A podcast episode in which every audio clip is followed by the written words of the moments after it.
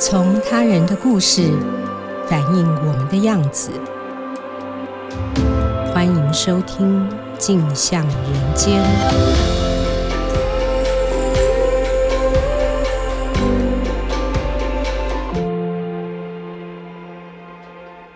各位听众，大家好，欢迎收听由静好听与静周刊共同制作播出的节目《镜像人间》。我是静周刊人物组记者陈昌远。这次要跟大家聊一位喜剧导演陈玉勋。他最近他的电影上映了，电影叫《消失的情人节》，是一部刻画平凡人物渴望爱情，然后又遗落了自己的时间记忆的一部电影。那在这部电影蛮特别的是，它有一个桥段是世界暂停。然后女主角的一天的时间消失了，我觉得这是一个很奇妙的构想。那我看了资料才知道说，诶，陈玉勋导演在二十年前就构思了这个故事，这好像就有一种你把二十年前构思的故事，终于来到现在这个时空呈现的感觉，你就会很好奇这二十年间他的转变。所以我去采访了他。那因为电影要上映了。其实一连串的宣传活动，导演其实也属于忙碌疲累的状态。那我们在电影行销公司跟他见面采访，聊两个小时的时候，你就会可以感觉到这个喜剧导演过去他有许多很经典的作品，比如说第一部的电影是《热带鱼》，里面的文英阿姨就假扮成蛇妖娘娘，然后去。骗客人进来看秀，以为是色情的，结果进去看到是一个老阿妈穿着一套蛇装，呃，像这种很奇妙的台湾味的桥段。还有像总铺师，他把中南北的总铺师设定成一个很传奇的人物，然后里面的角色会想要带上纸箱来逃避现实，这其实就有一点很科幻的那种想法。包括在总破师之后，还有一部《健忘村》这部电影，里面也是有一个洗脑神器，戴上了之后，你的记忆都洗掉。那再来是它的广告，其实像孟姜女哭倒长城啊，赶着吃泡面的张君雅小妹妹，它其实很多广告都有那种台湾味的幽默。比如说黑松沙是很久以前的广告了，一个偷渡客被警察抓到，他就说他会唱国歌，会唱党歌，那是一种台湾幽味幽默的喷饭。你接触陈奕迅的作品，你会很好奇他这些这些想法是怎么形塑的。那刚刚提到他采访的时候，其实已经有点疲累了，然后你就更感觉说，喜剧导演其实他的样子不是一个很会搞笑的人，他反而是一个有点沉闷、有点木讷，然后他个性也是很悲观的人。比如说，他说小时候跟爸爸去看电影，看了孤雏泪，看完之后他就觉得自己内心很脆弱、很难过。然后就对自己说：“我以后不要再看这么悲剧的故事了。”后来他在写剧本的时候，他就会无意识的把很多桥段，就是可能很苦、生活很沉闷、很无聊，或者是很残忍的桥段，他会不自主的把它写的好笑。所以他喜剧的来源是来自于他的悲观。那我们想要了解说，哎，他是受什么影响？那其实他主要受的两个人物的影响就是。他称为熊哥，一位是布袋戏大师黄俊雄，另一位就是哆啦 A 梦的作者藤子不二雄。那他很喜欢秦给生这个角色，因为他觉得秦给生原本是一个坏人，一个反派，一出场之后被四处打，打到后面好像像个随波得灵，然后就不觉得他是坏人。这样，我觉得他台湾味的幽默就是从布袋戏那边来的。那他还有个奇思妙想的构想，就来自于藤子不二雄。给他的启发，因为他蛮喜欢大雄这个角色的。他说，大雄是集合了所有男孩子不好的地方，没有勇气，诶，没有能力，然后四处惹麻烦，集合所有男性的缺点。那他喜欢这个大雄，所以也不自主的会去刻画平凡的小人物，没有什么特殊的优点，充满了缺点，这是他很真挚的地方。那其实他的。人生，他的成长经历其实也是现实版的大雄。他小时候曾经测过智商，好像智商只有八十到九十，其实差一点被送到体制班，所以他读放牛班。后来家里面的对他的期望就是啊，这个小孩子笨笨的，好好读书上大学，然后考个公务员，安稳过日子。你要上大学，你就必须要考高中嘛。可是他的成绩又不好，所以他国中没考上高中，又去补习班补习，读了国四。然后那时候觉得很自卑啊，因为走在街上背着补习班的书包，你不属于任何一个群体，你就觉得世界被遗忘了。陈奕迅导演对世界遗忘这个概念其实还蛮着重的，嗯，所以包括这次新电影里面，其实也有一个这种概念，淡淡的藏在里面。然后他是因为考题外泄到补习班，才得以考上高中的。那考上高中当然还是读不好，因为就是不擅长读书嘛。他说自己。其实从小就是爱幻想，然后脑筋动很快的小孩子。别人跟他讲话，老师在教课讲一分钟，他的心思就跑掉了，他就完全没有办法专注的。所以高中其实他也是留级。他高中留级的时候就开始沉迷摇滚乐，所以他心中有一个摇滚梦。他其实是想要当一个摇滚乐手。我们就会问他说：“那你像现实版的大雄，你会想要什么道具？”他说：“当然是时光机。”他会想要回到。五岁时的自己对自己说：“好好学音乐，将来当一个摇滚乐手，不要当导演。”那高中留级，他就先去当兵，然后当兵之后又去为了满足父母的期望，又在考大学。考了大学之后，他读的是图书馆系，可是他觉得摄影棚很好玩，就到别的大传系去当摄影棚助理，然后就踏上了那个导演的路。他在一九九五年的时候推出了第一部电影《热带鱼》。成为受瞩目的导演，大家都很看好他，所以鼓励他再拍第二部。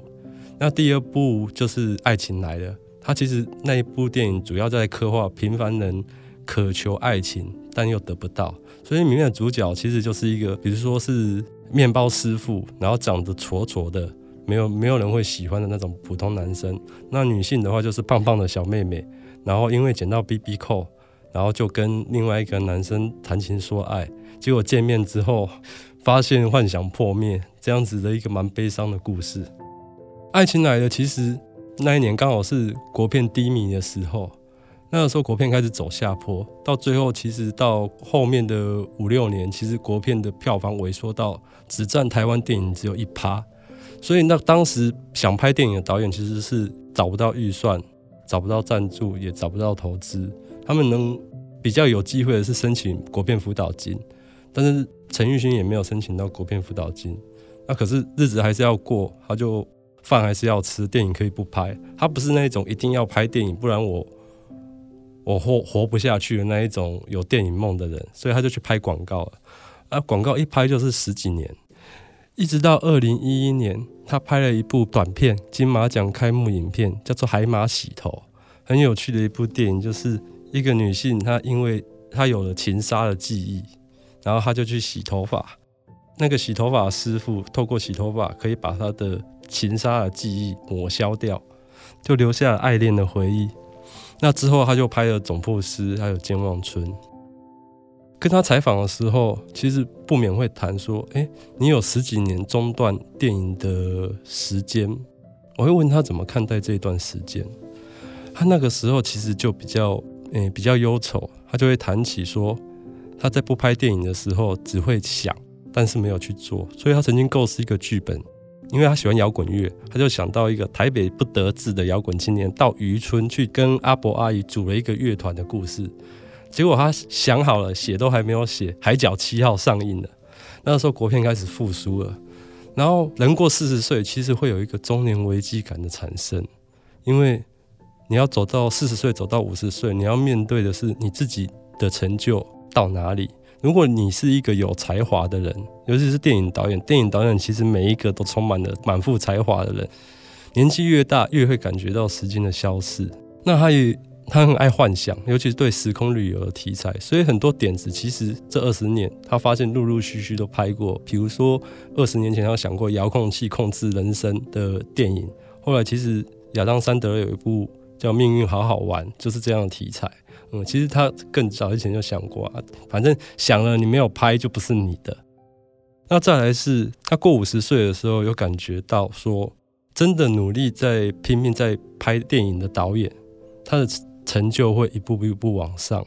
比如说一九九五年他的第一部电影是《热带鱼》，那一年其实也是日本导演四之愈合的第一部电影作品《幻之光》。那一年他们两个人同时去温哥华参加影展，那两个人就认识。四之愈合来台湾的时候，还去他家玩。然后他们也是同年出生，都是一九六二年出生，同年的同年同辈的导演，同一年推出首部作品。可是四之愈合现在是享誉国际的名导演。那四之愈合以《小偷家族》这部电影获得坎城影展的金棕榈奖，同时也获得奥斯卡跟金球奖的最佳外语片提名。以日本导演来说，这位导演的成就已经很高了。所以这样子相形对照，他自己就会更发现自己对于时间的空耗。所以在聊的时候，比如我们坐下聊天的时候，我一直在问他关于时间的想法。这段时间你是怎么过？你对这段时间又怎么看待？然后他就会觉得，他五十八岁，他心中就有一个觉得说，网络控制了全人类的时间。然后他觉得自己每一天的时间越过越快，眼睛一闭上，吃中饭。再闭上吃晚饭，其实这是一个对时间空耗的焦虑。这样子跟他的那种对照，你就会觉得他是一个对于自己的成就有点焦虑的人，满腹才华，可是因为国片低迷衰退的环境没有使用出来，然后现在又回头把重回电影圈。然后他也提过，他把自己当做一个年轻新导演看待，五十多岁的曾经有过很好作品的导演，必须用这种方式，其实是。是有点让人替他难过的，但是也会觉得说，哎，这或许是一个重新开始的方向。电影对他来说，因为他有很多奇妙的点子，可能就像是一个能够帮他实现心中所有幻想的哆啦 A 梦。那这个哆啦 A 梦其实在过去消失了，所以他就变成了一个平凡的大雄。那这十年他拍了三部电影，陆陆续续把自己的点子。透过电影表现出来，其实他等于是找回了自己的哆啦 A 梦，所以我们的采访的人物专访的标题就这样子定下来，就是当大雄失去了哆啦 A 梦，那现在他又重新找到了。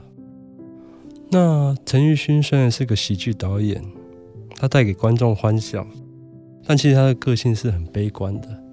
刚刚提到他对中年危机、时间空耗的焦虑，其实。他有听到朋友心肌梗塞的消息，然后他爱幻想，就会幻想自己如果有一天他也心肌梗塞过世，那会怎么样？那个时候他会觉得自己好像满腹才华，但什么都没做。他会觉得人还是应该要尝试去做，就算自己很无能，全部都掏出来了，尽力了，证明自己的无能之后再死掉，才是比较好的事情。这也是他重回电影圈的原因。那感谢大家的收听，有兴趣了解更多的听众，欢迎锁定由静好听与静周刊共同制播的节目《镜像人间》，我们下次见。